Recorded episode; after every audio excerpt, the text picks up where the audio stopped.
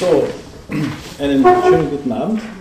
Ich darf Sie alle sehr herzlich zur 12. Innsbrucker Gender Lecture äh, begrüßen, der ersten in diesem Semester.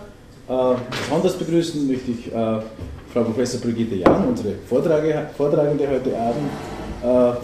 Brigitte Jahn ist seit 1999 Professorin für internationale und vergleichende politische Ökonomie an der Universität Münster.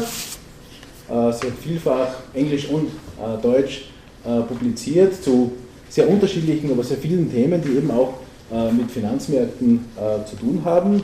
Globalisierung, Weltwirtschaft, äh, Global Governance und eben auch globale Finanzmärkte. Und der Vortrag beschäftigt sich sozusagen mit ähm, Financial, Financial Governance.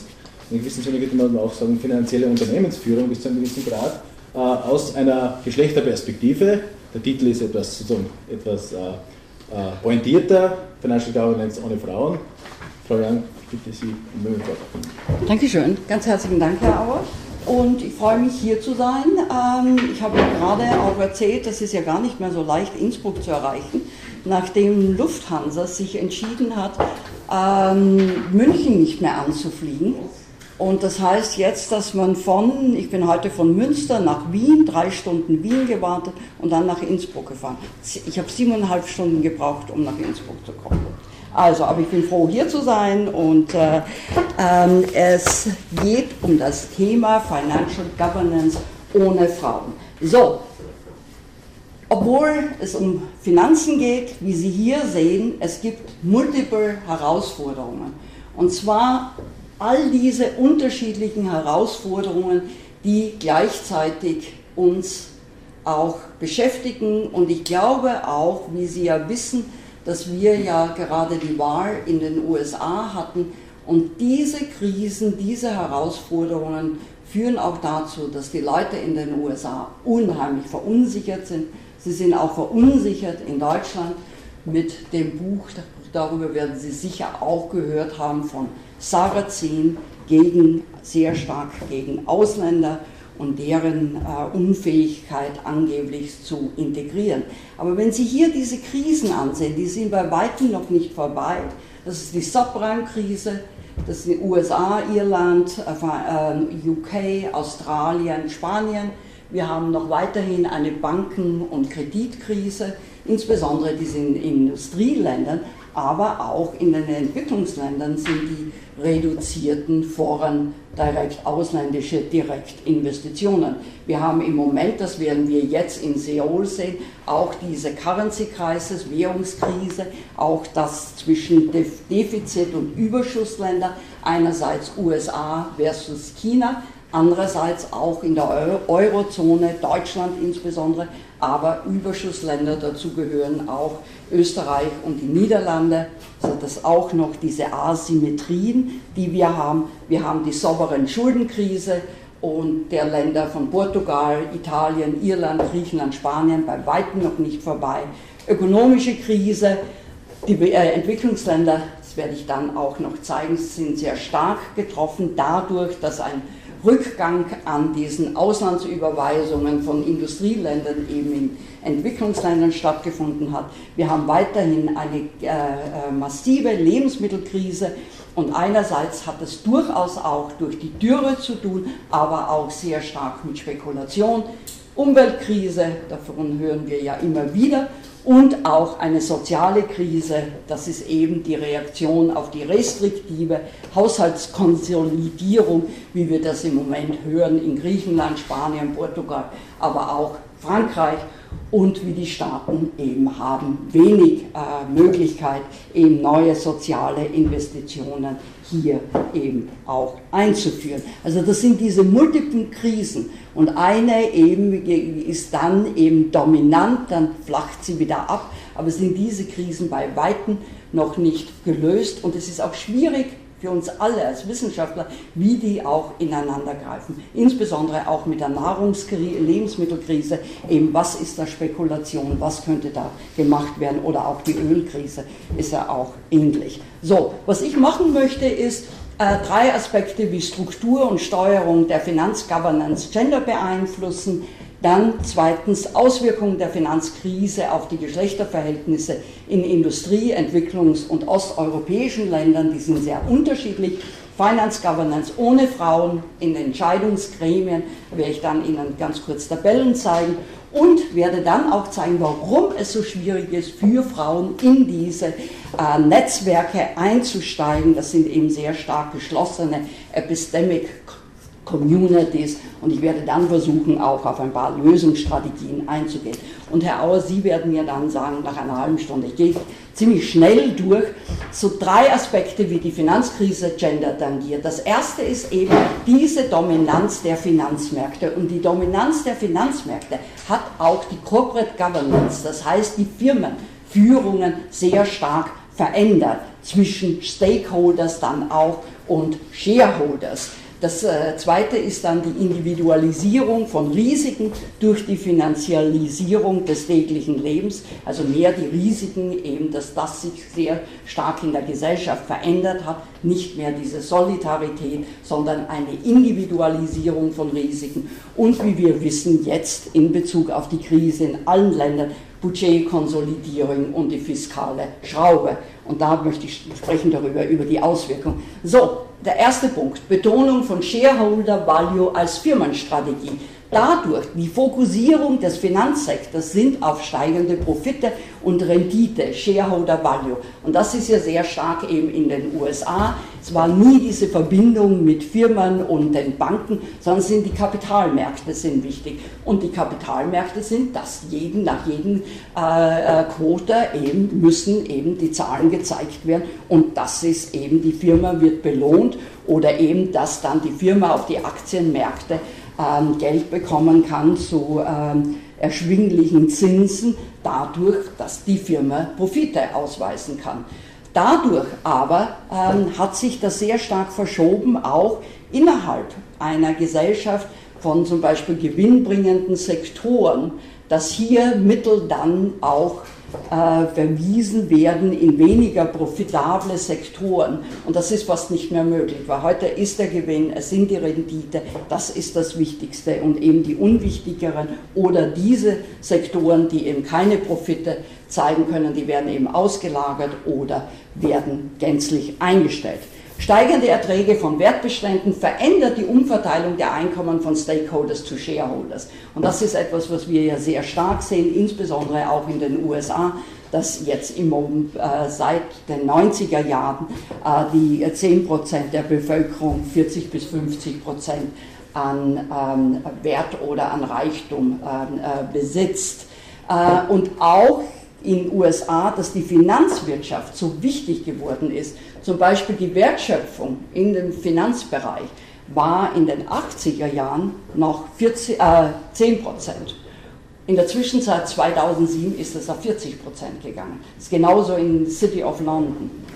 Also hier viel mehr eben nicht mehr in die reale Wirtschaft, sondern die Wichtigkeit auch von der Wertschöpfung waren die Finanzmärkte dadurch die sozialversicherten Beschäftigung stark zurückgegangen, dramatischer Anstieg von prekärer Arbeit, weil die Firmen sind ja interessiert daran, die Kosten zu senken, dadurch werden eben die Profite erhöht und es geht daran eben darum, um die Kosten zu senken. Das bedeutet natürlich für die Beschäftigung viel mehr in prekäre Arbeit oder im äh, Großteil in Teilzeitarbeit, äh, temporäre Arbeit und das ist auch, wie wir in Europa oder in der, im Eurogebiet, 35,2 Prozent der berufstätigen Frauen arbeiten in Teilzeit äh, versus 7 7,5 Prozent eben der Männer. Also hier ist ein großer Unterschied zwischen Frauen und Männern, die hier, äh, ich glaube, hier ist etwas jetzt prüfen, zurück zur Taskleiste, ist das? Ja, genau, glaube ich, dann hier.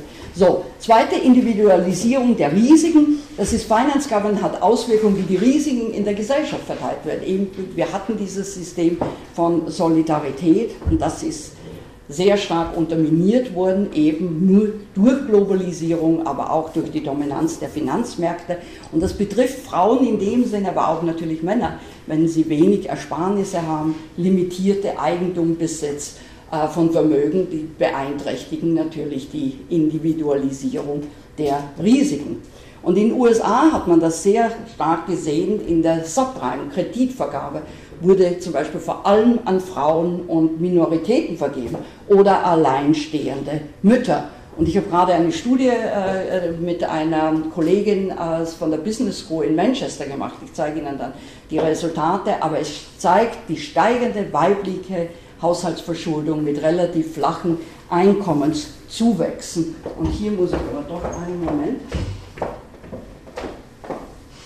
Hier können Sie sehen, dass äh, diese Subprime, äh, hier Frauen, ne, das, das, sind hier diese Subprime, hier das ist 32 Prozent, 24 Prozent sind für Männer und insbesondere die High-Cost-Subprime. Das bedeutet, dass die Kosten eben, die Interestraten viel höher sind, das sind auch die Bearbeitungskosten sind viel höher in diesem Subprime-Gebiet. So, und das zweite dann, hier haben wir die Studie gemacht, wir haben dann Single Mothers genommen, Medien. Und hier können Sie sehen, das ist das Einkommen. Wir haben gezeigt, das Einkommen von 1992 bis 2007, das ist ja eigentlich fast stabil, also da ist fast keine Höhe. Und hier, wie die Schulden zugenommen haben. Okay, das ist ein unheimlicher, und das, äh, wenn Sie interessiert sind, kann ich später erklären, das ist Secured Debt, Unsecured Debt sind Kreditkarten und da, dieser blaue Balken ist gegen das Haus eben dieses Collateral, dass man aus dem Haus eben diese Gelder äh, entzogen hat, um eben die täglichen ähm, Bedürfnisse zu decken. Das ist Single Mothers hier mit, äh, und hier habe ich wir auch die Studie mit Black Single Mothers, da können Sie sehen, dass hier eben auch wiederum haben wir Income genommen und die Schulden eben 2007. Auf diesen Schulden sitzen die heute, diese Leute. Das sind 400 Prozent, sind bei den Minorities, Black Single Mothers, haben die Schulden zugenommen. Und das ist auch etwas, was in den USA jetzt sehr stark passiert. Ich habe da jetzt gerade in äh, Kalifornien Studien äh, oder Interviews gemacht. Die Leute einfach lassen das Haus stehen und weil eben der Wert des Hauses niedriger ist als das, was sie an Schulden haben. Okay, es ist brutal hier, aber man kann hier richtig sehen, dass das eben ähm, Frauen äh, äh, und Minoritäten stark beeinflusst hat. So, das dritte, dritte Aspekt ist die Budgetkonsolidierung und das wissen wir alle eben in Europa, da ist ja insbesondere in Deutschland, Angela Merkel hat das vorangegeben, restriktive fiskalen Auflagen sind die dominante Strategie vieler Regierungen, trotz niedriger Inflation und Wachstumseinbußen. Es sind Unterschiede USA, sehr stark oder insbesondere USA muss man sehr vorsichtig sein, weil das ist eben die, war die Strategie von Barack Obama. Das dürfte er jetzt nicht mehr durchsetzen können, dass eben eine äh, eben fiskale, eben nicht eine, keine restriktive Politik vorangetrieben wird. Das wird sich jetzt sehr stark ändern. Und das Paradoxe in allen Ländern, das sehen wir auch in Deutschland, Regierungen benötigen natürlich mehr Geld, um die ökonomische und die finanzielle Krise zu bewältigen. Aber die Regierungen haben eben fallende Haushaltsmittel sind damit konfrontiert. Es sind einfach die Einnahmen nicht da, um diese Probleme zu lösen. Und somit ist mehr und mehr diese fiskale Schraube, die man in allen Ländern sieht, das ist ein zunehmender Druck, öffentliche Ausgaben zu reduzieren und das führt eben zur Finanzialisierung, das ist im Deutschen ein unmögliches Wort, es heißt im Englischen Financialization und wir äh, ähm, verdeutschen das Finanzialisierung und Privatisierung von bisher öffentlichen Gütern. Was bedeutet das? Das bedeutet nichts anderes, dass sie Geld brauchen. Sie brauchen Geld, um eben äh, ähm, die Bildung für Bildung, für Kindergärten oder auch äh, für das Gesundheitssystem, das alles eben mehr über dieses Finanzierung, über Verträge auf dem Markt, sie kaufen sich diese Aspekte ein. Die sind durchaus noch erhältlich, aber eben nicht mehr über den Staat und sind keine öffentlichen Güter mehr. Äh, natürlich, die äh, Regierungen müssen auch die Haushaltsbudget ähm, eben zurückbezahlen. So, na, dadurch auch diese menschliche Unsicherheit hat für viele Niedrigverdiener zugenommen Und davon sind die gering qualifizierten und Minoritäten besonders betroffen. Und das sieht man auch in den USA mit dieser Tea Party. Sie haben ja sicher auch gehört von dieser Tea Party. Das sind vor allem nicht so sehr die Leaders, nicht so sehr, aber die Menschen, die für diese Tea Party stimmen, sind einfach die Ärmere, die gering qualifizierten, die Angst haben. Auch eigentlich, was äh, Barack Obama versuchte, war gerade mit dem Gesundheitssystem eben diesen Menschen zu helfen. Aber die Propaganda, die Medien haben sehr stark darauf hingewiesen, wie Sie vielleicht gesehen haben, das Gesundheitssystem ist das, was mit Sozialismus zu tun hat und eben gestern hatte ich noch gehört, hatte jemand gesagt, ähm, und wir wissen, all diese Systeme funktionieren, Gesundheitssysteme, von also die staatlichen Gesundheitssysteme in Deutschland, in Kanada, in all diesen Ländern funktionieren nicht. Und die Amerikaner glauben das. Die haben einfach nicht dieses Information, die Medien sind nicht da, um das eben zu widerlegen. Es ist unheimlich problematisch, wenn ich mir dieses Land im Moment ansehe. So, also das ist das eine. Noch einmal, das sind diese drei Aspekte, die ich versuchte hier Auswirkungen eben dieses Corporate Governance, das ist einer der spannenden Aspekte, der sich hier stark eben ähm, das Veränderung Share, äh, Stakeholders und Shareholders, Individualisierung von Risiken und die Budgetkonsolidierung. So, und Auswirkungen der Finanzkrise auf Geschlechterverhältnis. Hier gibt es zwei Dimensionen. Die eine Dimension ist die Auswirkungen auf Frauen und Männer auf dem Arbeitsmarkt, weil eben wir in unterschiedlichen ähm, hier habe ich jetzt gefunden, ähm, unterschiedliche Positionen in der Ökonomie und der Gesellschaft sind. Aber, und das ist ein wichtiger Aspekt auch der, seit der Finanzkrise, die Policy-Maßnahmen auf nationaler und regionaler Ebene eben durch diese Stimulus-Packages und Rettungspakete werde ich auch zeigen, dass die ja sehr stark in den Bau gegangen sind und weniger in den sozialen Bereich. Also was sind die Folgen der äh, Krise auf die Beschäftigung? Und ich mache das jetzt richtig schnell, weil ich eben auch ähm, den äh, anderen Teil ähm, mehr betonen möchte über ähm, die Finanzmärkte und Gender als solches. Also Industrieländer. Männer, das ist unheimlich interessant, Männer verzeichnen eine höhere Arbeitslosigkeit dadurch natürlich, dass sie ihre Jobs verloren haben im Transport, im Bauwesen, in eben äh, Herstellung, Produktion, aber auch im oberen Rang der Finanzbranche. Frauen meist im Einzelhandel, Rang der, äh, unteren Rang der Finanzbranche, Bildung, Gesundheitsbranche, aber die Haushaltskonsolidierung wird im zweiten Schritt oder auch zunehmend Frauen eben auch ähm, äh, tangieren, indem dass der Dienstleistungssektor auch reduziert wird durch diese fiskale äh, oder Budgetkonsolidierung, wie wir das bereits in England sehen. Und okay, massive Kürzungen im Vereinigten Königreich im Bildungsbereich. So, aber ich finde hier, und das finde ich irgendwie falsch, dass man sagt, es ist weh oder ich sage, weniger sinnvoll zu eruieren, ob Frauen oder Männer durch diese ökonomische Finanzkrise mehr leiden. Okay, was man wirklich sagen kann, es ist aber die erste Krise. We, we have an equalization of the impact, Equalisierung. Das ist eigentlich nicht sehr angenehm. Das ist die erste Krise, wo man richtig sagen kann, beide sind gleichermaßen betroffen. Männer sind unheimlich betroffen, aber natürlich auch Frauen. Und deshalb Rezension hat negative Auswirkungen auf Frauen und Männer. Somit ist da ein Equalization of the Impact. Die Arbeits aber das ist ein Problem auch mit der Arbeitslosenrate. Viele von Ihnen, die zu äh, Labor Markets arbeiten, ich bin keine ähm, Arbeitsmarktexpertin, aber es ist ein Problem. Ich habe das, diese ähm, Aspekt aus den Dissertationen von meinen Studierenden, die immer wieder darauf hinweisen, dass zum Beispiel diese äh, Daten zur Arbeitslosenrate, die verschleiern dieses äh, ein feminisiertes Modell. Warum ist das so? Weil Frauen sind, werden gezeigt in Statistik als nicht gezeigt als Teilzeit arbeitslos, okay? Sie werden als arbeitslos in den, ah, sorry, Frauen sind vorwiegend Teilzeit arbeitslos, das ist die Argumentation, weil sie eigentlich nicht aber in Teilzeit arbeiten wollen. Sie wollen Vollzeit arbeiten, aber das ist nicht möglich. Sie werden aber in der Statistik als eben äh, employed äh, ausgewiesen. Dies bedeutet, dass die Frauenarbeitslosenrate im Verhältnis zur männlichen Arbeitslosenrate unterschätzt wird. Die Studien zeigen alle immer wieder in Deutschland, ein Drittel der deutschen Frauen sagen ja, Teilzeitarbeit, aber zwei Drittel kann man sehen, dass die in Teilzeitarbeit äh, äh, arbeiten, weil sie eben keinen Job bekommen und natürlich, weil die Strukturen auch nicht da sind mit Kindergärten und anderen sozialen äh, Absicherungen oder Infrastrukturen.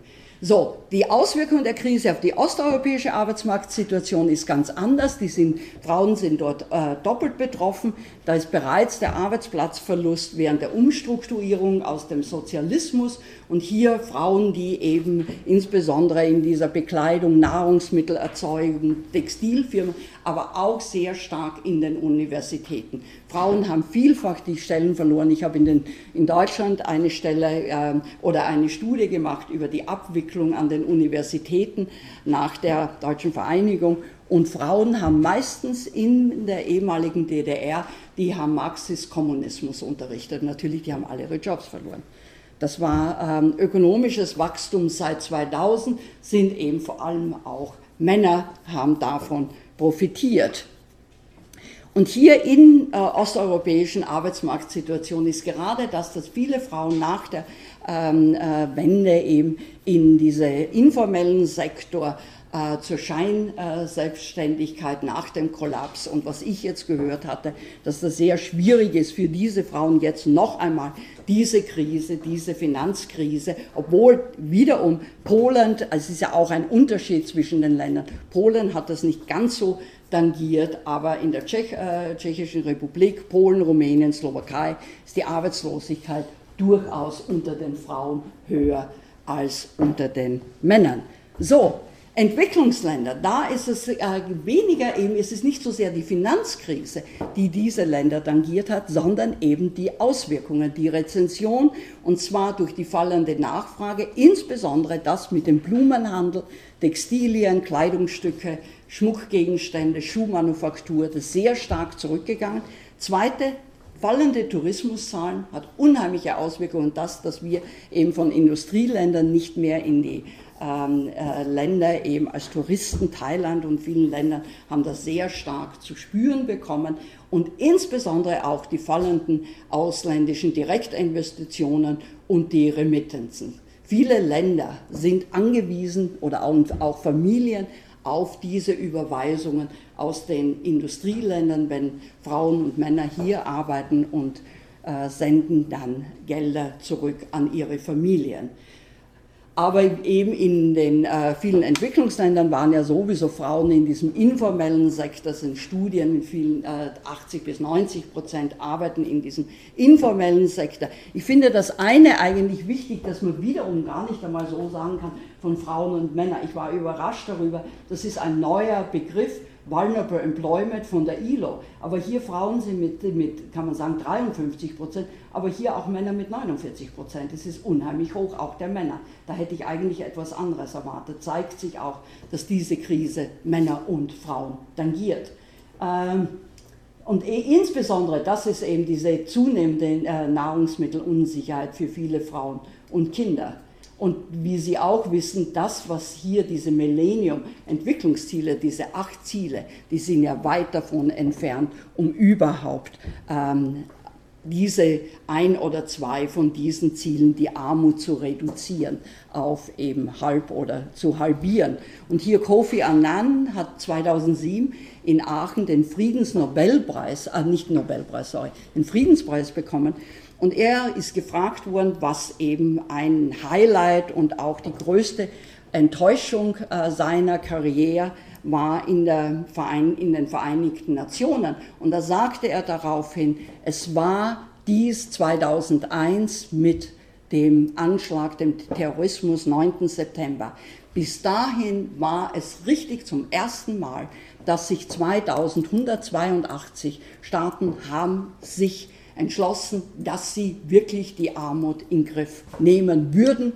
Es waren auch die äh, Mittel, finanziellen Mittel sind zugesagt worden. Was dann passiert ist, dann kam der Krieg gegen den Terror. Und das Geld ging, was eigentlich vorgesehen war in diese Millennium Development Goals, ist jetzt gänzlich äh, in diese, oder nicht gänzlich, aber sehr stark in diesen Bereich von, äh, jetzt prüfen zurück, dass da, ähm, wird verwendet für ähm, Terrorismusbekämpfung.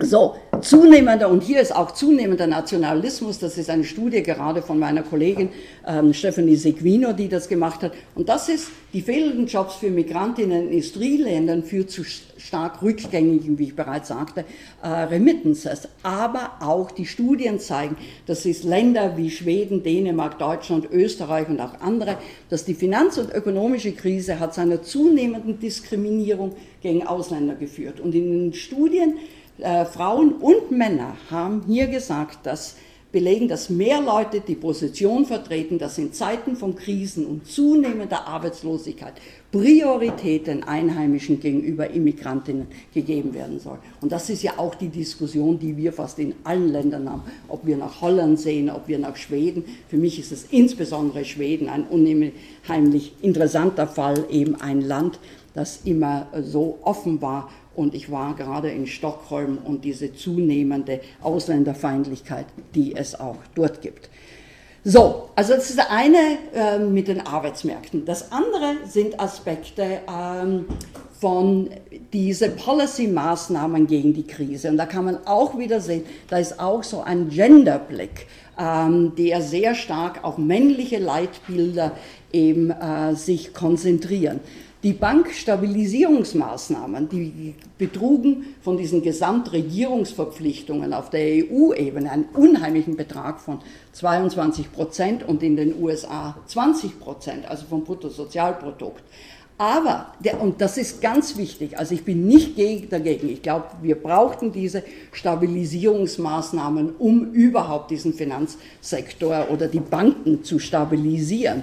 Aber natürlich, was hier auch damit verbunden ist, ist das Vermögen der Shareholders und der Anleger sowie die Dividenden und höhere Bonusausschüttungen ähm, sind eben an Männern äh, gegangen. Also sind weniger Frauen involviert. Also hier hat man auch gesehen, man hat die Banken stabilisiert, aber man hat wenig gemacht. Ich hätte mir gewünscht, dass gleichzeitig, wie der letzte Punkt hier zeigt, zeigt, Gendergleichberechtigung als Unternehmensziel kommt in diesen politischen Diskussionen über diese Konditionalitäten von Bonusauszahlungen und Kreditverfügbarkeit überhaupt nicht vor.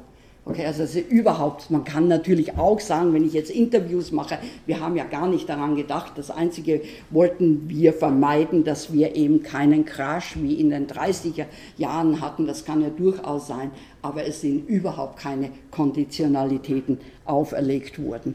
So, Stimuluspakete, das sind prozentual in der EU 1% ähm, des Bruttosozialproduktes und in den USA sehr hoch, 2,1%.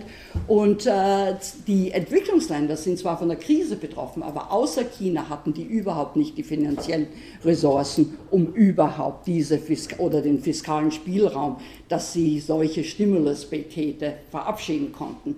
Ähm, hier wiederum die Stimuluspakete, Rettungsaktionen, Unterstützung für die Finanzinstitute wurden von Männern, und das werde ich dann sehr stark eben, oder werde ich dann noch zum Schluss zeigen, in diesen geschlossenen Männerclubs, in diesen äh, entwickelt und die insbesondere ein Wissen, ein politikrelevantes Wissen beanspruchen, was fast einer Religion gleichzusetzen ist, in dem Sinne von äh, kein Hinterfragen, sondern einfach die Glaubwürdigkeit, die hier ähm, vorgeht, mit einer Glaubwürdigkeit, äh, die eben diese Modelle vorgetragen werden.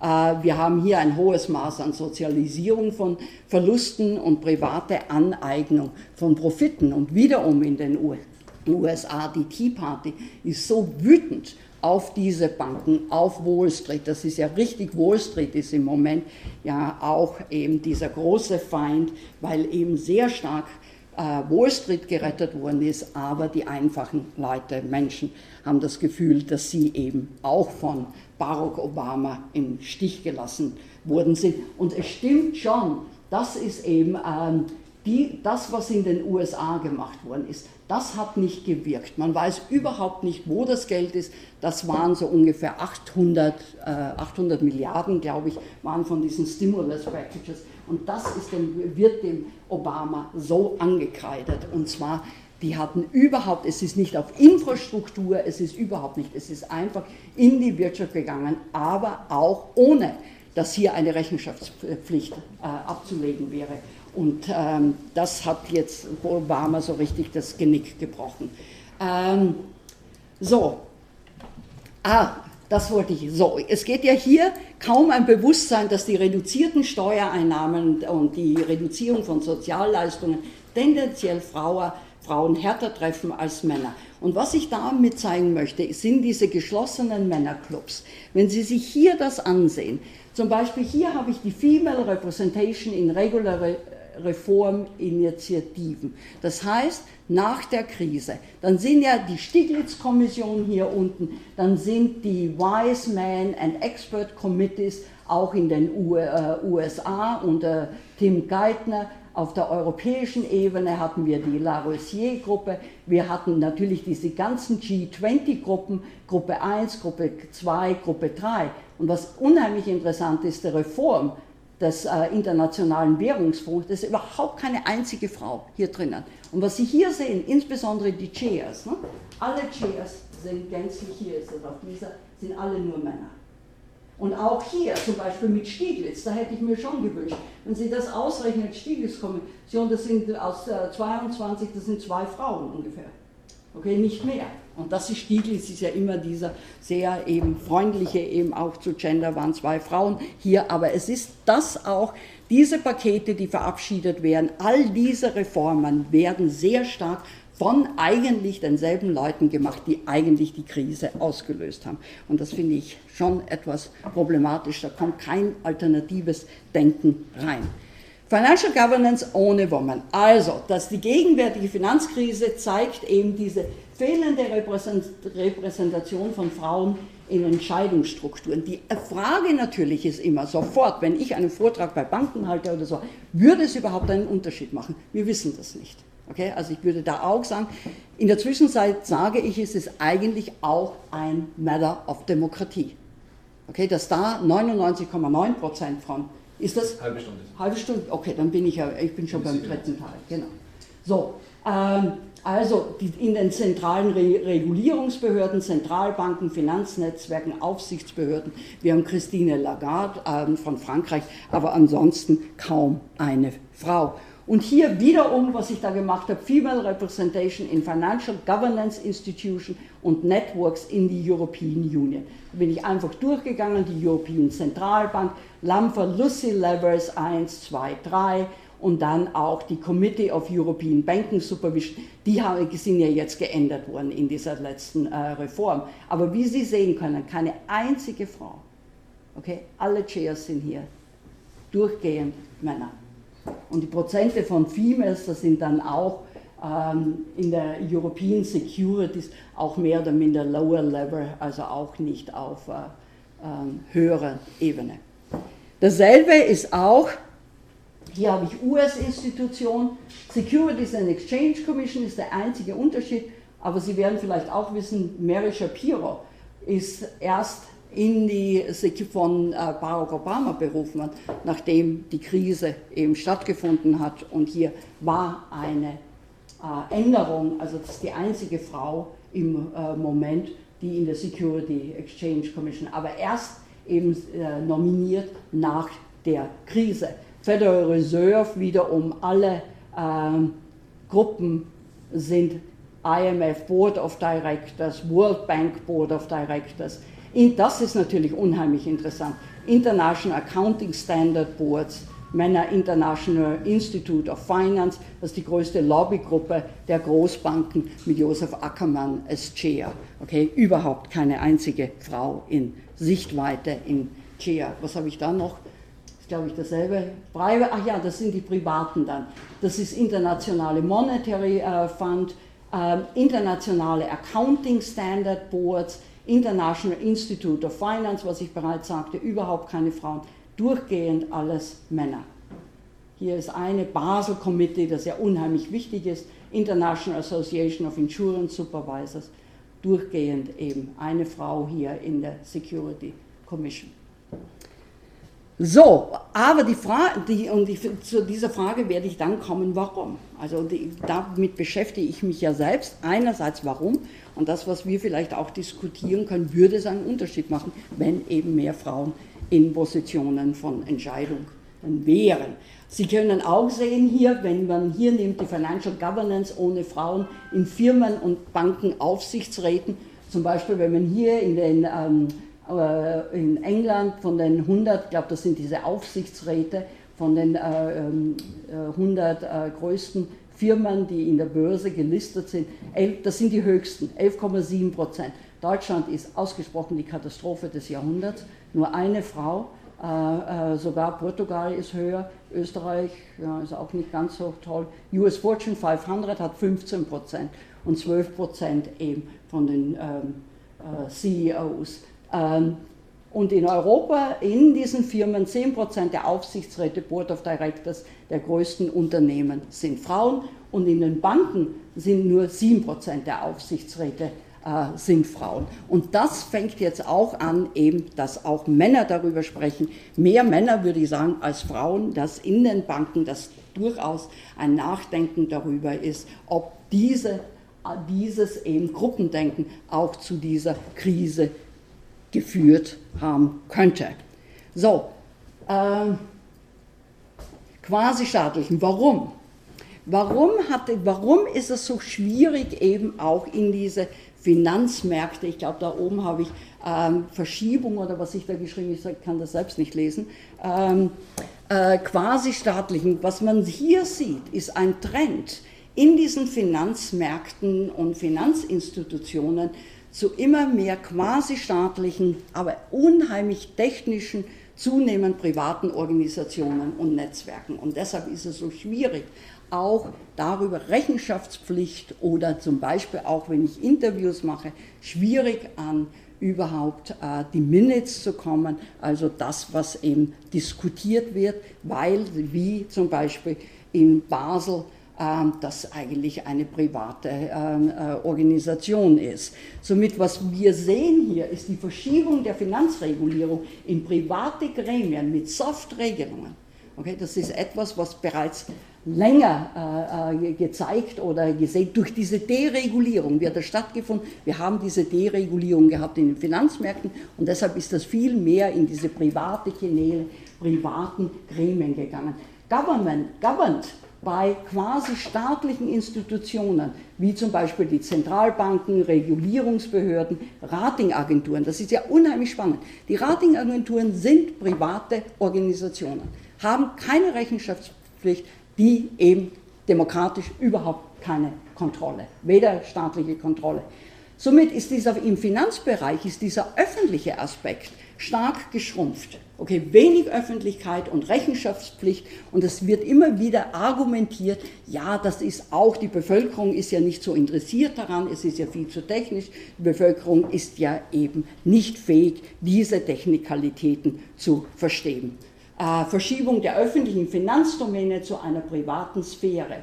Ähm, und insbesondere, also das ist das eine sehr stark in diese privaten, aber es bedeutet auch, dass sind durchaus neue Netzwerke haben sich gebildet. Und es ist interessant mit dieser Netzwerkforschung. Es wird einerseits immer gesagt, ja, die Netzwerke, das ist ja das Neue, das Offene, eben mehr Demokratische. Hier, man sieht, und das sind Studien, die ich insbesondere von diesen zwei, äh, was ist jetzt? Ach, sorry, das hat ja funktioniert von zwei, diese äh, Global Public Policy Netzwerk und die Transnational Executive Network, Net, äh, Networks. Ähm, das sind Studien von ähm, Diane Stone von der Universität Warwick, die sich die unterschiedlichen Netzwerke angesehen hat. Das sind auch noch andere Netzwerke, ähm, die eher Frauen äh, verwenden. Aber diese Netzwerke, Global Public Policy Netzwerke, sind ausgesprochen äh, eben geschlossen. Das sind Insidergruppen, die über einen globalen Sachverhalt äh, verhandeln. Die Akteure eben sind Unternehmen, Banken, Finanzministerien, äh, Institute of International Finance, Lobbyverein der Großbanken. Und Ziel ist ein gemeinsames, globales, regionales Policy-Problem, wie zum Beispiel die globale Finanzreformen, ähm, zu lösen. Da ist überhaupt keine Gender-Orientierung, da kommt Gender überhaupt nicht rein. Okay, es ist auch sehr schwierig, das zu integrieren. Die transnationalen Executive Networks, das sind hochrangige Beamte, die sind eben in diesen politischen Prozessen, Verantwortung ausüben. Und das Interessante ist auch, dass mit den Governance, das wissen Sie ja sicher auch, die aus der Politikwissenschaft kommen, Governance ist nicht mehr ein Begriff, der sich auf den Staat, die Steuerung des Staates, sondern Governance sind eben diese Netzwerke, da können durchaus auch Zivilgesellschaft, aber insbesondere Firmen, aber hier, das sind in den Finanzen, sind das Netzwerke von Finanzministern, Finanzregulatoren, Präsidenten der Zentralbanken, Finanzökonomen, die sich treffen und auch Lobbyvereine. Äh, so, das sind sehr technische und juristische Methoden der Operation und kein Druck zur Rechenschaftspflicht.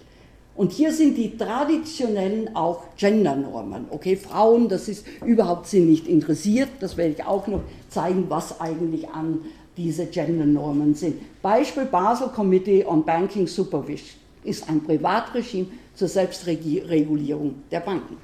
Okay, somit hat man überhaupt nicht diese Rechenschaftspflicht, die man eigentlich bräuchte. Dasselbe ist International Accounting Standard äh, Boards, auch ähm, eben diese quasi public oder eigentlich eine private Organisation keine Genderorientierung. Und das ist sowieso schwierig in der Makroökonomie. In der Mikroökonomie ist es anders. Mikro und äh, Meso, wenn wir die Arbeitsmärkte nehmen, da sind durchaus auch Männer interessiert daran und sagen, okay, wir sehen, die, Arbeits-, die Arbeitsmärkte sind segmentiert, Frauen sind in dem einen Bereich, Männer sind in dem anderen Bereich. Aber hier mit der Makroebene, man spricht über Geld, man spricht über Währungen, man spricht über Investment, FDIs, Aktienhandel, all diese CDOs und wie das heißt. Und immer wieder wäre ich gefragt, wenn ich eben einen Vortrag halte und es sind auch äh, männliche Kollegen anwesend, die sagen, was hat Geld, was hat Währung eben äh, mit, äh, mit Gender zu tun, hat überhaupt nichts zu tun. Und es ist unheimlich schwierig, auch das zu zeigen. Also das ist auch etwas, was die Genderforschung keineswegs bisher geleistet hat. Wir können es nicht sein, weil es eben so schwierig ist. Wir wissen die Auswirkung mehr oder minder, aber wir wissen nicht ganz, wie eben diese Finanzmärkte wirklich verbunden sind mit Auswirkungen auf Gender. Mehr eine Kausalität. Wir nehmen an, wir können sagen, tendenziell nehme ich an, was ich vortrage, ist eben tendenziell und eben auch keine Kausalitäten. So, warum? Und hier in diesen Epistemic Communities, Gruppendenken dieser Epistemic Community, das wird in der Zwischenzeit auch von der Finanzbranche selbst kritisiert. Epistemic Community ist ein Begriff von Peter Haas in einem Artikel 1992 und die insbesondere die Finanzmärkte, äh, Finanz Märkte, Institutionen sind wirklich geprägt von dieser Epistemic Community viel weniger. Ich habe auch für die äh, WTO äh, und Trade äh, sehr stark gear oder gearbeitet, aber im Handel ist es doch etwas anders. Man hat Fairhandel bis zu Freehandel, aber in den Finanzmärkten ist Stabilität des Geldes ist einfach Hauptkriterium und keine Abweichungen. Einseitig besetzte Vorstände aus einer eng gefassten sozialen Gruppe und da ist eine interne Logik, selbstreferenzielle Wissensgemeinschaft. Die wissen ganz genau, okay, das ist ein Wissen, was akzeptiert wird. Das wird aber in der Zwischenzeit auch von Soros und von, insbesondere auch von Soros äh, sehr stark kritisiert, also von äh, äh, äh, Aktionären, die durchaus erfolgreich sind. Die teilen die gleiche Einschätzung kausaler Zusammenhänge und Politikziele auch normative Grundannahmen und Geltungsansprüche. Es ist ein Intellectual Capture. Die haben auch an den Universitäten dieses nicht nur eine regulative Capture, sondern Intellectual Capture, das an den Universitäten, wie wir wissen, fast nur mehr die Neoklassik unterrichtet wird. Und das ist eben das Fundament, äh, das, äh, mit denen diese äh, Abgänger von eben ähm, Chicago, die an die Wall Street gehen oder auch Stanford. Ökonomische Orthodoxie enthält zugleich ein Bündel von Annahmen über Männer und Frauen. Ach, ich wollte hier noch etwas sagen. Teilen die gleichen Einschätzungen, kausale Zusammenhänge. Ich war 2000, äh, von 2000 bis 2002 Mitglied der Enquete-Kommission des Deutschen Bundestages Globalisierung der Weltwirtschaft. Und ich habe zwei Jahre in den über die Finanzmärkte gearbeitet in unserer Gruppe und wir hatten ganz hochrangige wie Leute, die uns eben Auskunft auch gegeben hat, mit denen wir eben äh, diskutiert haben. Und äh, es kam zu dieser Zeit äh, Horst Köhler, der dann eben, der zu dieser Zeit war er der Chef vom Internationalen Währungsfonds. Er war ja in der Zwischenzeit, dann ist er Bundespräsident in Deutschland geworden. Und die Frage war, Elmar Altvater fragte hier, äh, äh, teilen die gleichen Einschätzungen, kausaler Zusammenhänge. Elmar Altvater fragte, Sie müssen doch zugeben, seitdem die Deregulierung der Finanzmärkte zugenommen hat, haben wir eben viel mehr Finanzkrisen und es führt auch zu einer Spreizung zwischen arm und reich. Und Köhler sagte einfach kaltschneuzig, er wüsste überhaupt nicht, was die Finanzmärkte mit Armut zu tun hätten. Und man wird gänzlich, man traut sich da gar nicht. Und das ist etwas, was ich gelernt habe. Das ist mit so einer Autorität wird gesprochen darüber, was richtig ist und was falsch ist. Und das ist unheimlich interessant jetzt auch, dass Kongressmitglieder in den USA zum ersten Mal Greenspan, der ja, Alan Greenspan, der ja so wichtig war, der ist ja, wie lange war der, 16 Jahre oder was war der äh, Federal Reserve, äh, äh, Chef von dem ähm, äh, Federal Reserve in den USA. So. Und die Kongressmitglieder sind gefragt worden, warum haben sie nicht bereits Anfang 2000 oder nach der Enron-Krise mehr gepusht, dass wir eine Regulierung dieser Derivate brauchen. Und hier die Kongressmitglieder, die Antwort war, das war wunderbar, die haben gesagt, dass Greenspan saß vor diesen Leuten, er wurde gefragt. Aber es war dann nicht, dass Greenspan geantwortet hat, sondern er hat eine Minute überhaupt nichts gesagt. Und Sie wissen auch als Lehrende oder Lehrender, wenn die Studenten überhaupt nichts sagen, dann haben sie, das ist ein Gefühl von, ach, habe ich was falsch gesagt oder war das nicht gut, was ich gesagt habe. Da kam so eine Unsicherheit, dass sich die Kongressmitglieder nur gedacht haben, wir sind Idioten, jetzt haben wir wieder was Falsches gesagt. Es war wunderbar, diese Geschichten. Diese Autorität. Und das habe ich so diese zwei Jahre auch in der Enquete-Kommission des Deutschen Bundestages auch. Diese Autorität, und das ist auch mit Greenspan, das war durchgehend, wir brauchen keine Regulierung, die Märkte können das machen. Und auch Greenspan zeigt auch auf Deutschland und sagt, wenn Sie heute über Regulierung sprechen, dann sehen Sie sich die deutschen Landesbanken an, die sind die meist regulierten und die haben die größten Probleme und nicht unbedingt die Investmentbanken. Also argumentiert er heute noch so, Regulierung, Märkte sind etwas Positives und eben ähm, staatliche Regulierung zeigt, dass das ein ähm, äh, eben ja, staatliche ähm, äh, zu Problemen führen würde, weil eben die Information der Politiker geringer ist als das der Märkte. Und das ist, heißt Intellectual Capture, das ist richtig eine Disziplin, ist gekapert worden von diesem Wissen durch die Efficient Market Hypothesis. Frauen, und das Interessante ist, Frauen werden als weniger rational konstruiert, ihnen wird ein geringeres Verständnis von Mathematik, abstraktes Denken und Logik nachgesagt. Es ist einfach, man hat einfach das Gefühl, jedes Mal, wenn man in diesen Kreisen ist, man hier hat eben, und das ist nicht nur ich, viele andere, die in diesem, ähm, äh, zu diesem, äh, in dem Gebiet äh, arbeiten. Abweichungen von dieser abstrakten Modelle wird als unwissenschaftlich, subjektiv, irrational, unsachgemäß ähm, eben äh, beurteilt. Und aber das Wichtige daran ist, die Ausgrenzung bezieht sich nicht nur auf Frauen, sondern auch auf heterodoxe Ökonomen, feministische Ökonomen und so weiter. Wenn wir uns Paul Krugman ansehen, der hat diesen wunderbaren Artikel geschrieben von 2009 in der äh, äh, New York Times, wo er sagt, dass eben, what did we do wrong? Und er zeigt dann, dass in Chicago die Studenten gelacht haben darüber, wenn Keynes überhaupt vorgestellt worden ist. Also ich habe in den USA studiert. Ich habe Ökonomie studiert. Wir hatten natürlich nicht Marxismus. Wir mussten natürlich durch die ganze Neoklassik und Econometrics und all das. Das war normal. Aber da war auch Keynes. Aber dann zu lachen, dass die Studenten richtig gelacht haben, dass das einfach, das ist einfach das und ein Krugmann auch das zu schauen, das habe ich ziemlich heftig gefunden. Somit ist dieses, dass dieses Modell des Gruppendenkens, diese Efficient Market Hypothesis, Hypothesis hat maßgeblich zur Finanzkrise beigetragen, indem die komplexen Interaktionen zwischen Finanzakteuren und Märkten auf der einen Seite und die Kreditrisiken auf der anderen Seite ausgeblendet worden sind. Das ist Principal Agency Problem, ist hier ja nie gelöst worden. Das letzte, mein letzte, was kann man machen? Äh, schwierig. Ähm, also hier eine Empfehlung, und das, wenn Sie interessiert sind, ich habe da für die EU, ähm, für die Policy Advisor, die wollten einfach ein kurzes Heft, was nicht, äh, nicht mehr als zehn Seiten, The Global Financial Meltdown and the Impact of Financial Governance on Gender.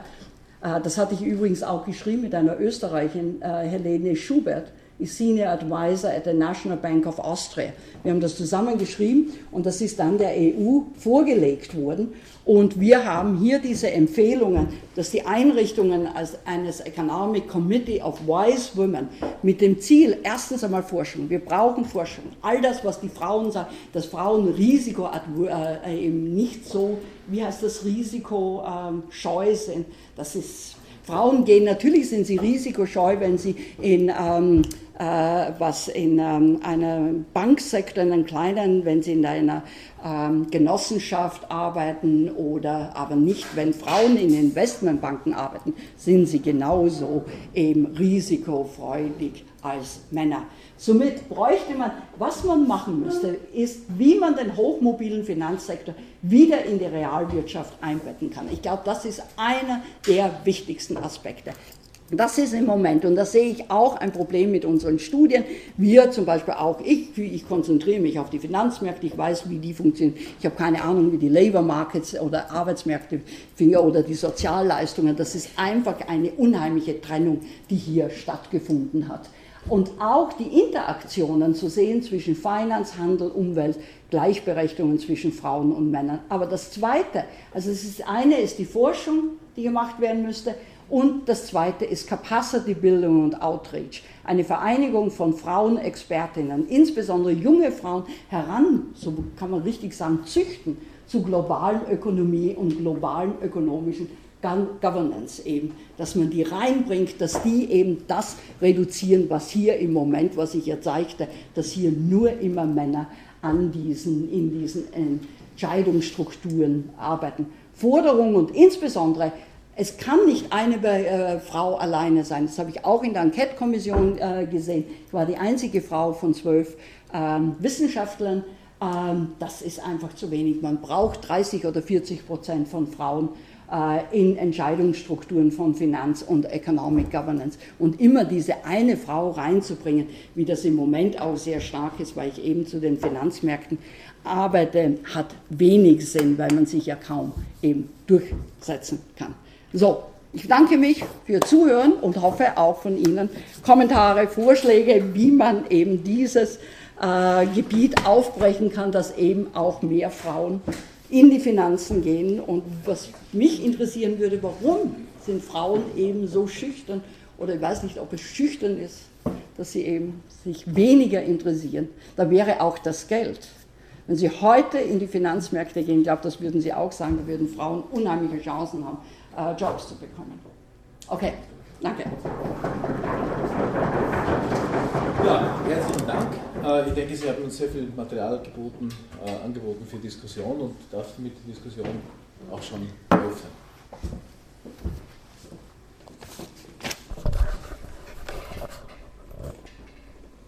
allgemeine Erklärung auch der, der, der, Situation, in der wir uns befinden und dann sozusagen etwas fokussierter dann noch die Diskussion über den Finanzsektor und die Rolle von Frauen oder des Geschlechts im, im, im Finanzsektor.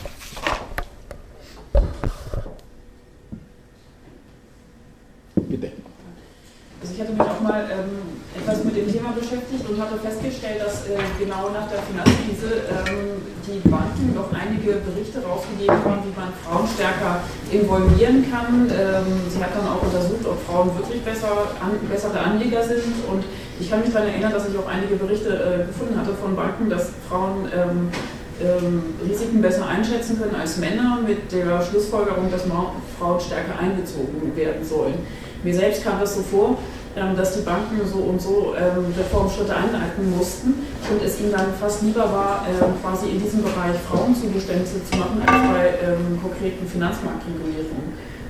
Jetzt die Frage, wie sehen Sie das? Ist das das ist irgendwie, man bringt Frauen rein als Trümmerfrauen wie nach dem Zweiten Weltkrieg. Die Frauen sollen irgendwie, ne, die, die irgendwie das zu lösen. Aber das, was Sie sagen, das sind Frauen eben, das, Frauen, wir wissen das nicht, dass sie, dass sie risikoscheuer sind.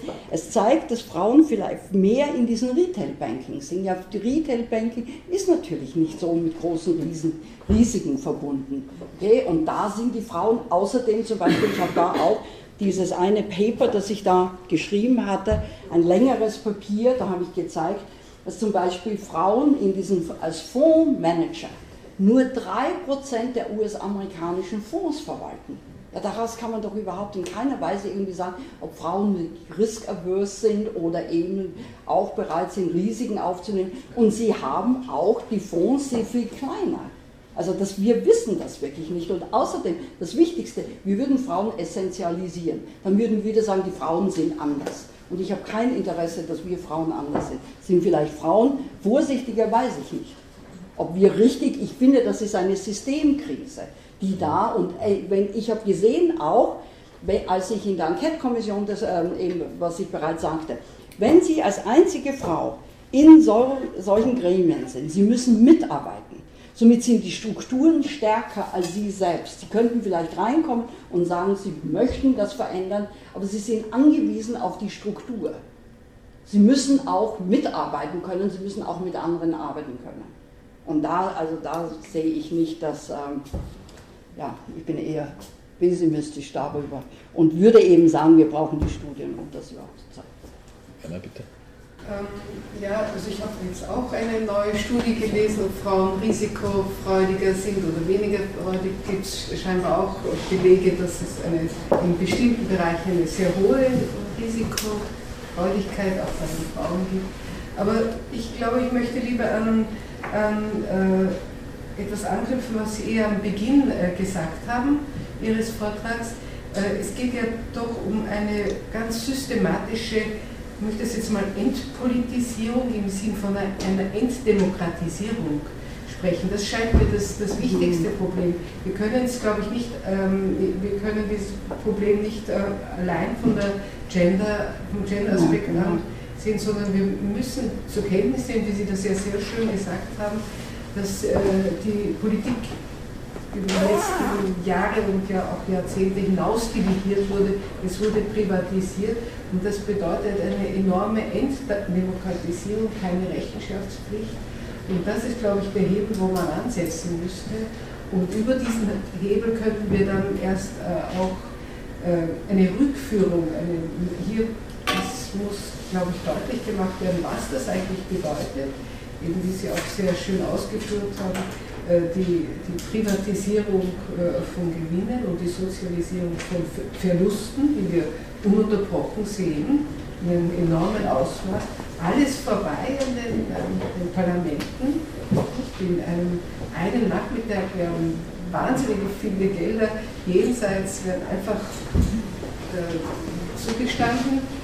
Also äh, diese, das ist, glaube ich, scheint mir so ein wichtiger Punkt zu sein, diese Verknüpfung von äh, von der, vom Gender-Aspekt mit äh, dem Demokratie-Aspekt. Genau, es ist. gefallen, dass Sie das am Anfang doch äh, betont haben. Also es ist natürlich durch diese Deregulierung ist eine sehr starke Privatisierung und eine Entpolitisierung. Für mich ist das auch etwas sehr, das war gewollt. Also für mich sind die Finanzmärkte das sind doch einfach nicht so schwierig zu verstehen. Natürlich muss man sich in die Materie einarbeiten, aber wenn ich jetzt den Gesundheitsbereich mir ansehe, verstehe ich in Deutschland überhaupt nicht den Gesundheitsbereich, weil ich eben dazu nicht arbeite. Es ist nicht anders mit den Finanzmärkten. Aber da war eben eine Entpolitisierung. Das Spannende war, mit 2008 hat eine Politisierung angefangen. Auf einmal ist darüber gesprochen worden. Und das scheint jetzt wieder etwas zurückzugehen. Also mein, ein Kollege äh, sagte jetzt, ich war gerade in Portugal, und er sagte, die Krise, zynisch, ist zu früh, die Finanzkrise hat nicht den richtigen, was äh, Tiefe erreicht, dass dann auch die Finanzakteure gesagt haben, naja, also ganz so schlimm ist es ja nicht. Wir können ja von einer Great Recession sprechen und keiner großen Rezension. Also die Krise ist nicht weit genug gegangen, um richtig, also da war in den USA richtig ein Schock. Da war für etliche äh, Wochen, insbesondere nach äh, dem äh, 15. September 2008, als Lehman Brothers zusammenbrach, ich habe gerade das Buch von Hank Paulson, Treasury Secretary, ge gelesen und er hat gesagt, da war dreimal, wo die gedacht haben, die ganze Wirtschaft bricht zusammen. Also die Angst war da.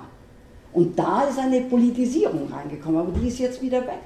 Und da wird jetzt wieder argumentiert, wie zum Beispiel mit Basel III und so, das ist überhaupt, es ist keine Öffentlichkeit, es wird nicht, zu, nicht debattiert darüber, es wird einfach gesagt, okay, so wird das gemacht.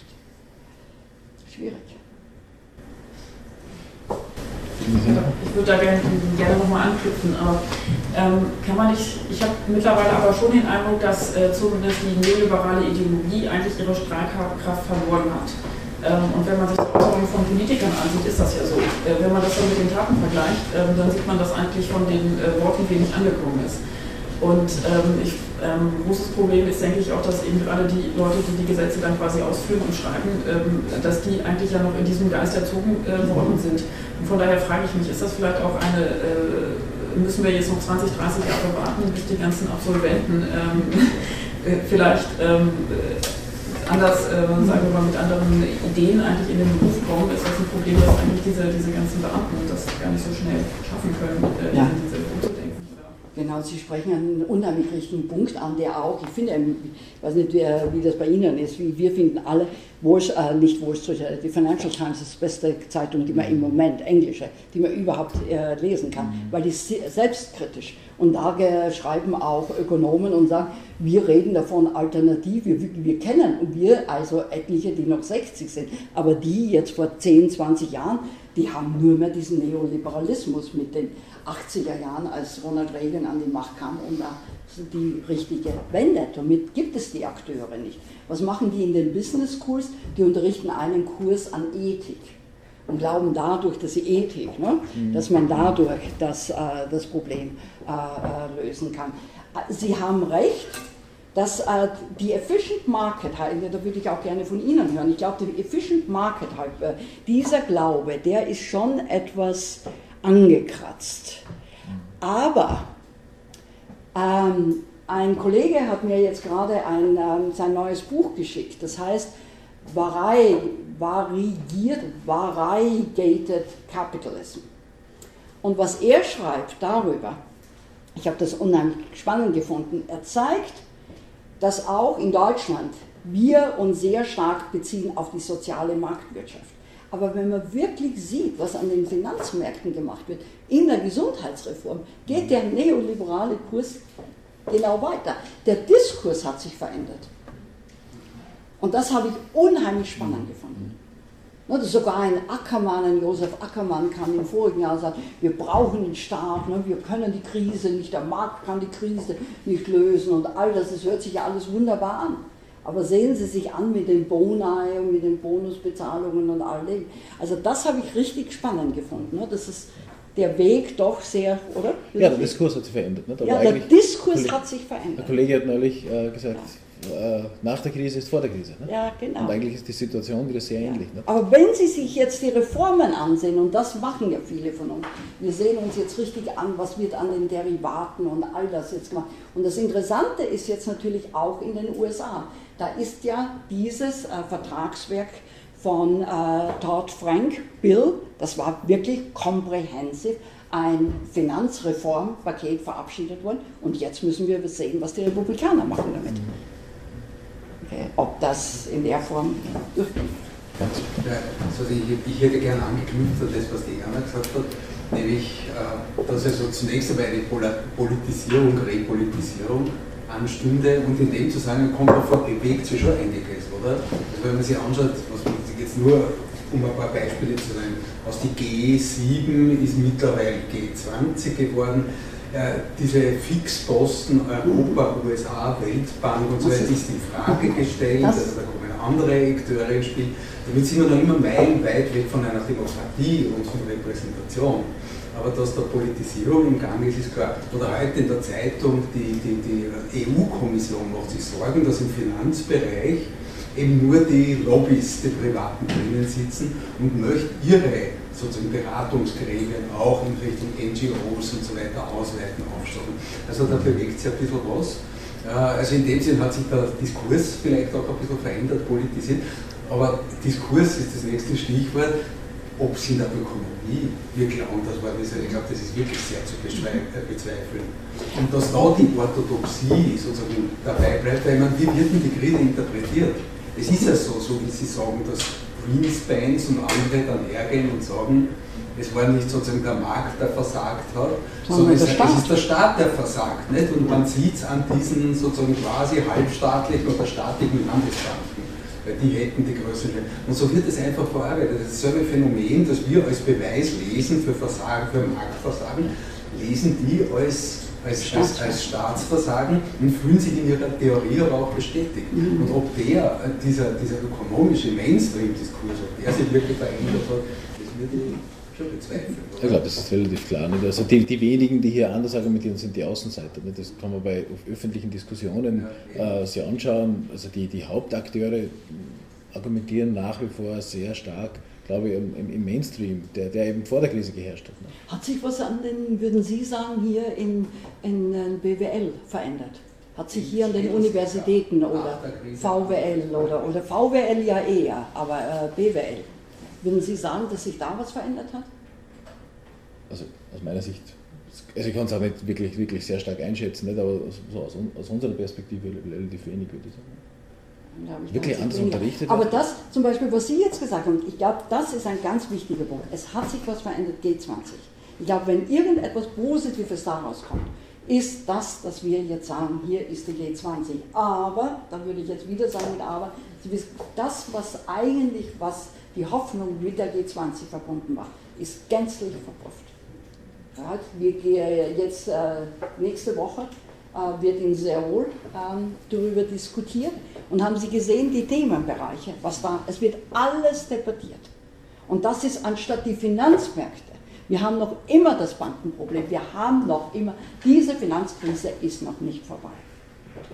Und anstatt sich auf Finanzen richtig zu äh, fokussieren, wird von Gesundheit, was ja durchaus wichtig ist, aber das ist auch wieder so, damit wird alles diskutiert und nicht eben äh, hier fokussieren, dass, dass wir richtig, wie eben gesagt, das Wichtigste für mich ist, dass die Finanzen wieder in die Realökonomie eingebettet werden.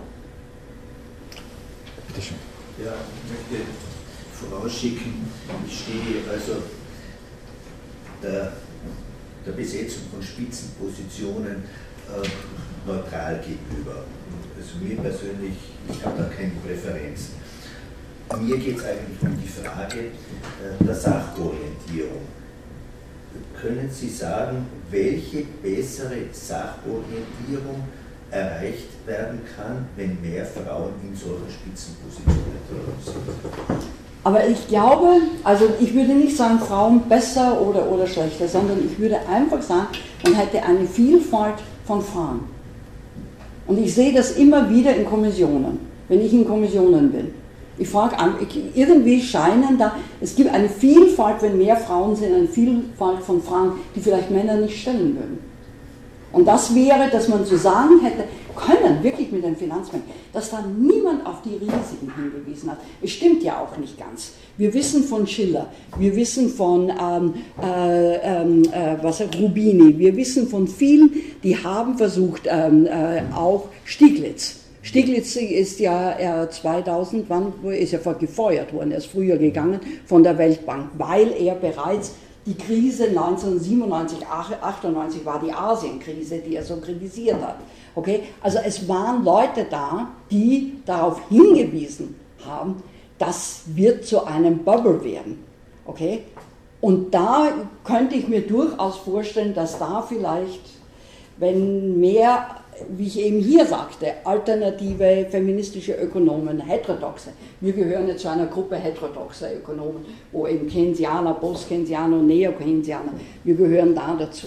Und ich glaube, da hätte man schon Fragen gestellt, die in diesem Efficient Market Hypothesis nicht gestellt worden sind. Der Bereich ist sehr gering. Genau. Man kann sagen, 90 Prozent der Entscheidungen, zum Beispiel auch in der Politik, ist mehr oder weniger von, von Sachzwängen diktiert. Und da ist dieser schmale Bereich, Genau. wo man dann irgendwas machen kann.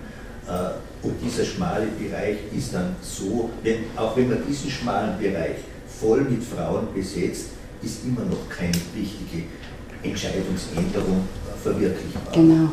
Ja, man, sorry. Da vielleicht einen Kommentar dazu. Ich glaube, das ist sehr, sehr pointiert auf die Frage, ob Frauen äh, sozusagen diesen Finanzbereich ändern könnten, äh, zugespitzt worden. Aber ich glaube, die Grundüberlegung, die dahinter ist, ist dieses Durchbrechen dieser Monokultur. Ja, genau. Also Diversität. Das, man könnte auch darüber nachdenken, ob nicht Menschen mit einem, mit einem un- unterschiedlichen ethnischen Hintergründen äh, beispielsweise in diesen Gremien sein sollten.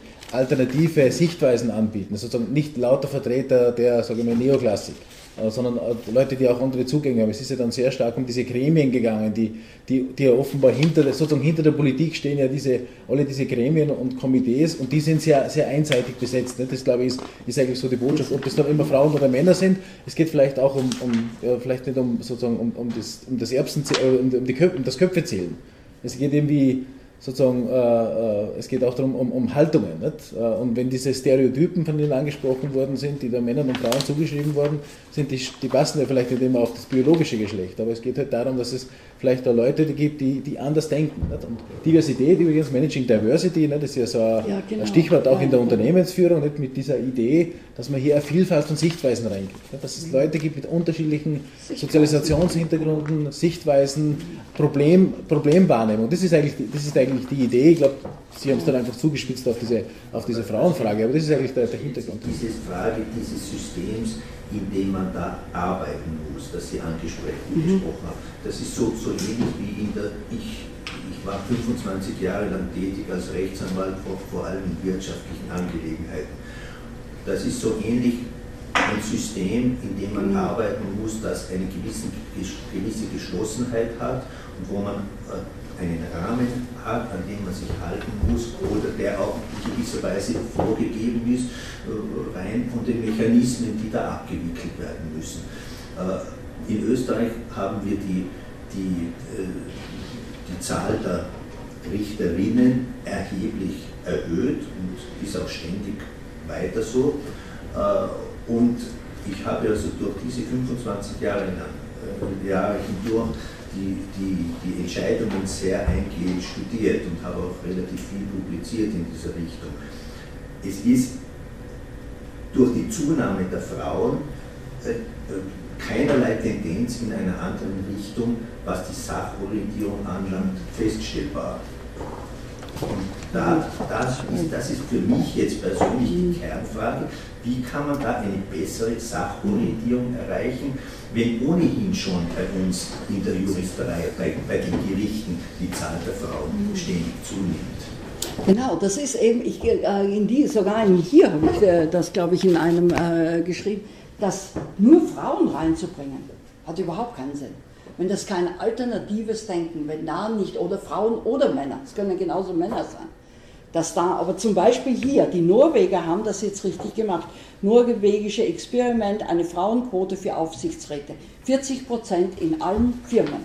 Und das hat jetzt Telekom, Deutsche Telekom, hat das übernommen. Deutsche Telekom als erste Firma eingeführt, eine Quote in den Gremien als, ähm, und zwar auch gerade was Sie sagten unter dem Stichwort äh, Diversity.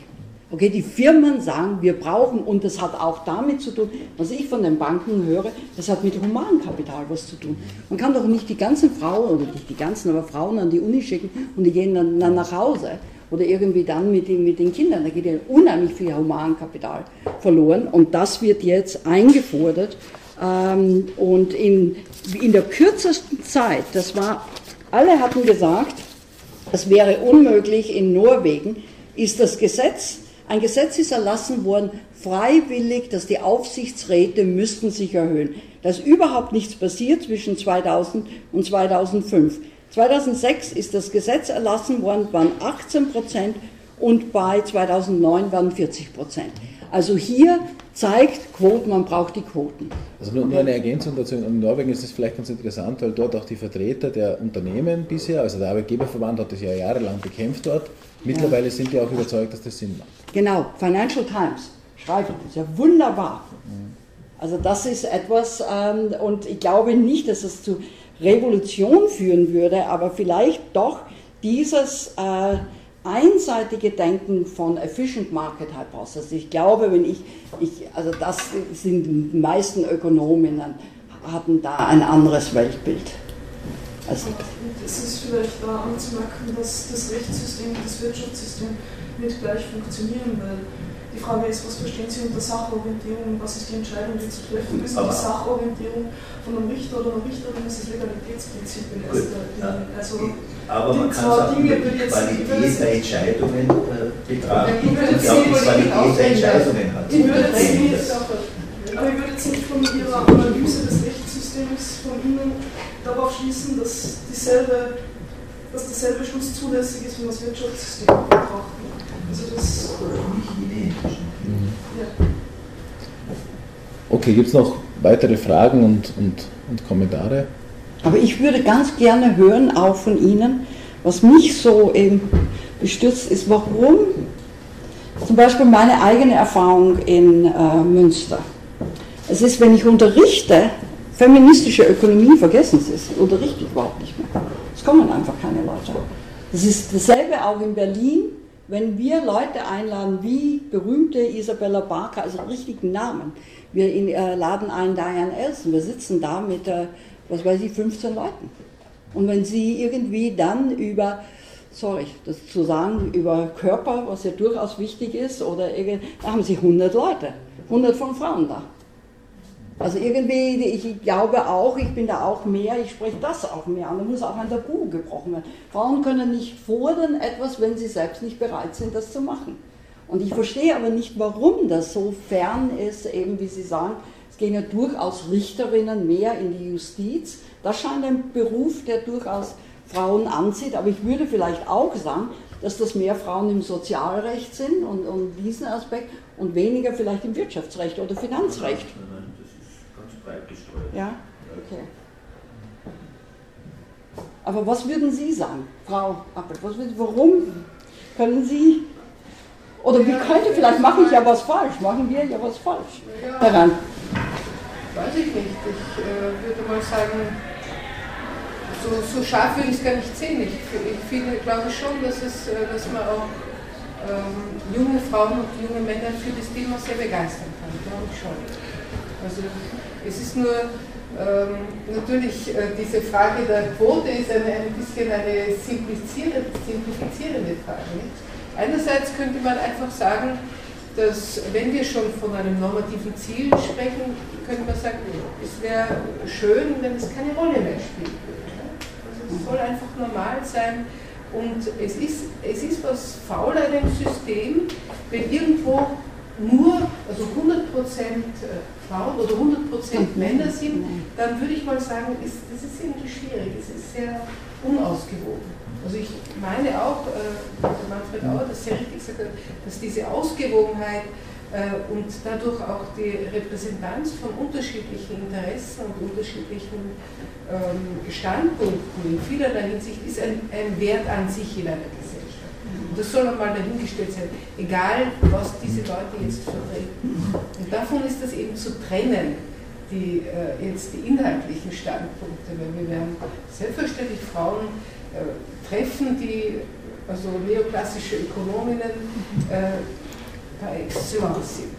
Vielleicht darf ich noch zwei Beobachtungen einbringen. Zum einen würde ich gerne äh, schon sagen, dass es natürlich das Top-Management generell männlich dominiert ist. Also nicht nur in diesen Gremien, nicht nur im Finanzsektor, sondern auch in vielen anderen Sektoren Wie zum Männer Beispiel? dominieren. Wie, ja, Metallindustrie. Ah. Ja, äh, Pro- Industriebetriebe. Wir haben kaum wenig Frauen in, in Top-Management-Funktionen.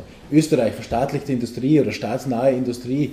Da war gerade äh, vor, einigen, vor einiger Zeit eine Ü- Übersicht in, in, einer, in einer Tageszeitung drin. Ja, kaum Frauen in den Aufsichtsräten, kaum Frauen in den Vorständen. Man macht das jährlich als ein Bericht über Repräsentation von Ja, also das ist also so ein generelles Phänomen. Also insofern, der Finanzsektor ist möglicherweise besonders ausgeprägt, aber es, es ist ein generelles Phänomen da. Und da gibt es viele Erklärungsmuster dafür. nicht? Da gibt es äh, eine recht rege Diskussion, woran das, woran das liegt. nicht? Das mag, mag an, der, an der Sozialisation vielleicht zum Teil liegen, liegt aber auch an Strukturen, liegt an Old Boys Networks, die, die, die auch die, sozusagen äh, das, das verhindern können und so weiter. Viele Erklärungen. Vielleicht nur, nur ein, ein Punkt also mein Eindruck aus meinem Fach äh, Personalwirtschaft oder Personalpolitik ist, ist schon, dass Frauen eigentlich mit Ökonomie, Ökonomie viel anfangen können.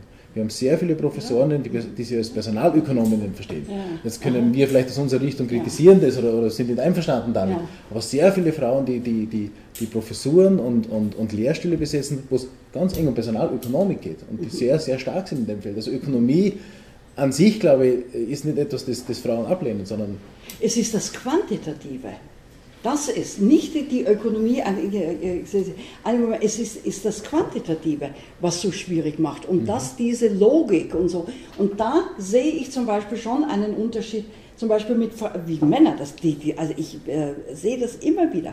So, dann wird hier mit den ganzen Tabellen was gezeigt und das ist die Wahrheit. Okay? Und wir wissen ja selbst, wenn wir Statistik machen gerade, ne, das ist ja auch Garbage in, Garbage out, wie wir oft sagten. Ne? Da gibt man unheimlich viel Zahlen rein und man kriegt Garbage raus. Und jetzt am Wochenende war ich gerade eingeladen in Berlin bei der Weltbank und da war ein Typ, der mir so auf die Nerven gegangen ist und ähm, der hat äh, vorgetragen, alles nur in ähm, Tables. Und ich habe gesagt, what you are producing is simply wrong. Your figures do not add up. Ich habe das ich habe keine Ahnung, also ich war falsch, weil ich selber nicht wusste. Ich habe einfach gesagt, er war falsch. Den habe ich so verunsichert, dass er zum Schluss sagte, ja vielleicht hat er gesagt, ja, er könnte das nicht ganz erklären, aber es scheint ihm so zu sein. Aber ich habe die ganze Zeit gesagt, you're completely wrong. Und während ich das gesagt habe, habe ich nie mehr neue Geschichten erfunden, was er da falsch gesagt hat. Niemand konnte mir mehr folgen, aber ich habe einfach gesagt, er war falsch. Ich habe das gewonnen. Und da habe ich gelernt, und das habe ich oft, das machen genauso Männer. Das machen Männer mit Frauen. Und das habe ich in der Enquete-Kommission gelernt. Weil die kommen einfach rein und sagen, ne, entweder ich habe recht oder wenn eine Frau sagt, das stimmt doch überhaupt nicht. So, die Frau ist unheimlich verunsichert. Und das ist bei Männern nicht. Das sehe ich auch bei jüngeren Studenten nicht. Okay, und dieser Typ eben, wie gesagt, Wochenende, der, wenn er richtig gut wäre, ein Amerikaner hätte mir noch Parole geboten, aber ich habe gesagt, I'm not going to uh, budge from, uh, from meiner Argumentation. Aber das war, äh, na, so kann man Argumente dann gewinnen. Und das, äh, Sigourney. Ich wollte gerade eine Erklärungsmöglichkeit anbieten. Ah, Im Zusammenhang mit dem Konzept der hegemonialen Männlichkeit sind ja diese Manager, Männer quasi auf der obersten Hierarchiestufe von Männlichkeit angesiedelt. Das heißt, sie bestätigen sich, sie bestätigen ja ihre Männlichkeit in, in, durch ihre Positionen und in ihren Positionen. Umgekehrt, wenn man, also ich meine, es gibt das, Prin- die- dieses Prinzip der hegemonialen Weiblichkeit nicht. Aber wenn es das geben würde, würde man Weiblichkeit ja mehr eben in diesem weichen, sozialen, mütterlichen Bereich ansiedeln. Das heißt, Frauen, die in diesen Bereich gehen, äh, haben das Problem, dass sie dort ihre Weiblichkeit nicht bestätigen. Das heißt, ich sehe das sehr wohl äh, eine Problematik von Männlichkeit und Weiblichkeit in diesen Bereichen drinnen. Es ist auch äh, sehr schwierig für Frauen in diesen Bereichen, weil sie einerseits kritisiert werden, nicht diese männlichen Stereotype zu haben und sich deshalb versuchen anzupassen. Wenn sie sich aber anpassen, dann werden sie mit dem Vorwurf konfrontiert. Ja, genau. Das ist ein Paradox, mit dem Frauen konfrontiert werden, genau. Männer eben nicht. Genau. Aber deswegen denke ich auch, dass es so stark verteidigt, also dass diese Positionen von den Männern auch so stark verteidigt werden. Also diese, dieser Status und diese Hierarchie, die damit verbunden ist, da ist auch ganz viel zu verlieren. Ja, aber es hat auch, das interessiert, also die, ein anderer Aspekt ist auch mit dieser Finanzkrise, ist, und ich weiß nicht, ob die Diskussion hier in Österreich geführt wird, in den USA ist das mehr. Und zwar, das, es ist eine Klassensache. Das ist in diesen Finanzmärkten, diese Young Gecko ne, mit diesem Wall Street Film, das waren keine von der oberen Schichte. Dass wenn Sie Leute fragen, dann sind die zum Beispiel wie äh, Dick, äh, äh, wie heißt der, Dick Fult von äh, Lehman Brothers. Der war ein Eiscremeverkäufer. Die sind mit 100 Euro, sorry, mit 100 Dollar, die waren einfach gut in Mathematik, okay? Die, zum Beispiel der Wolf of Wall Street, wunderbares Buch, der ist dann, äh, äh, kennen Sie das Buch? Einfach wunderbar. Mit 100, äh, ja, mit 100 Euro ist der an die Wall Street gegangen und hat geheißen natürlich Wolf of Wall Street. Und zum Beispiel, ich habe das Buch jetzt gelesen von Gillian Tett, Fool's Gold. Wie haben sich diese neuen Innovationen innerhalb von JP Morgan Chase durchsetzen können? Und sie zeigt das wunderbar. Sie ist Ethnologin, aber schreibt in der Financial Times über, über Finanzen. Sie zeigt das. Diese Young Guys kamen da rein. Die waren dann so erfolgreich. Aber die Alten, das war ja auch ne, sehr stark Status. Und wir sind JP Morgan Chase, ist ja die, ne, die äh, was sehr stark zur oberen Klasse, dass diese Männer mussten weichen durch die Profite. Und das ist jetzt mit, äh, äh, mit Furt, äh, ist brutal. Man sieht ihn und jetzt sieht er wirklich aus, als ob er noch ein Eiscremeverkäufer wäre. Als er im Power war, da war er einer der gefürchteten Männer in Wall Street. Und jetzt ist er vor dem Kongress und wenn er da reingeht, und das sind viele andere, äh, Chuck Prince von ähm, Citibank, äh, Citigroup, selbe. Und das sind eben diese Young Turks und das Interessante ist jetzt, Sie haben ja diesen Film sicher jetzt gesehen, der jetzt neu rausgekommen ist von Wall Street. Zweite. Na, der zweite Fassung, der nicht ganz so brutal ist, aber Gecko, das ist ähm, Dir ist geil, ähm, dieses von, ähm, wann ist der Film rausgekommen? 87 oder so, ne? Ich habe ihn in den USA gesehen. Aber jetzt sind nicht Studien, Financial Times hat darüber berichtet, wie viele Kids an Colleges in Kansas, in USA, den Film gesehen. Und anstatt abschrecken, der Film hätte ja eigentlich abschrecken, war ja. wunderbar. Und das wird jetzt gesagt, wir sind erst in diese Finanzmärkte reingegangen, weil das war für uns etwas, was toll war. Ich habe den Film gesehen zu der Zeit, dachte also das war für mich überhaupt kein Anreiz. Aber für so viele junge Männer war das eben reinzugehen und eben ähm, äh, ja, aber das untersucht Connell in den neuen Studien. Also dieser mhm. Kampf der, der, der alten Männlichkeit der Gentry gegen. Genau, die war mehr Gentleman. Ja, ne? genau, gegen genau. das, was da jetzt, also diese neue Art von Männlichkeit genau im Finanzsektor. Da mhm. also das sind seine neuen Studien dazu. Mhm. Gut, Dankeschön. Ähm, wenn es keine weiteren Diskussionspunkte gibt, keine weiteren Anmerkungen, dann bedanke ich mich nochmal sehr herzlich für den Vortrag und für die rege Diskussion und wünsche Ihnen allen noch einen schönen Abend. Ja, genau. Ja, danke auch für Ihre. Wenn Sie da ein paar Hefte eben, das sind noch ein paar, ja, natürlich. Genau.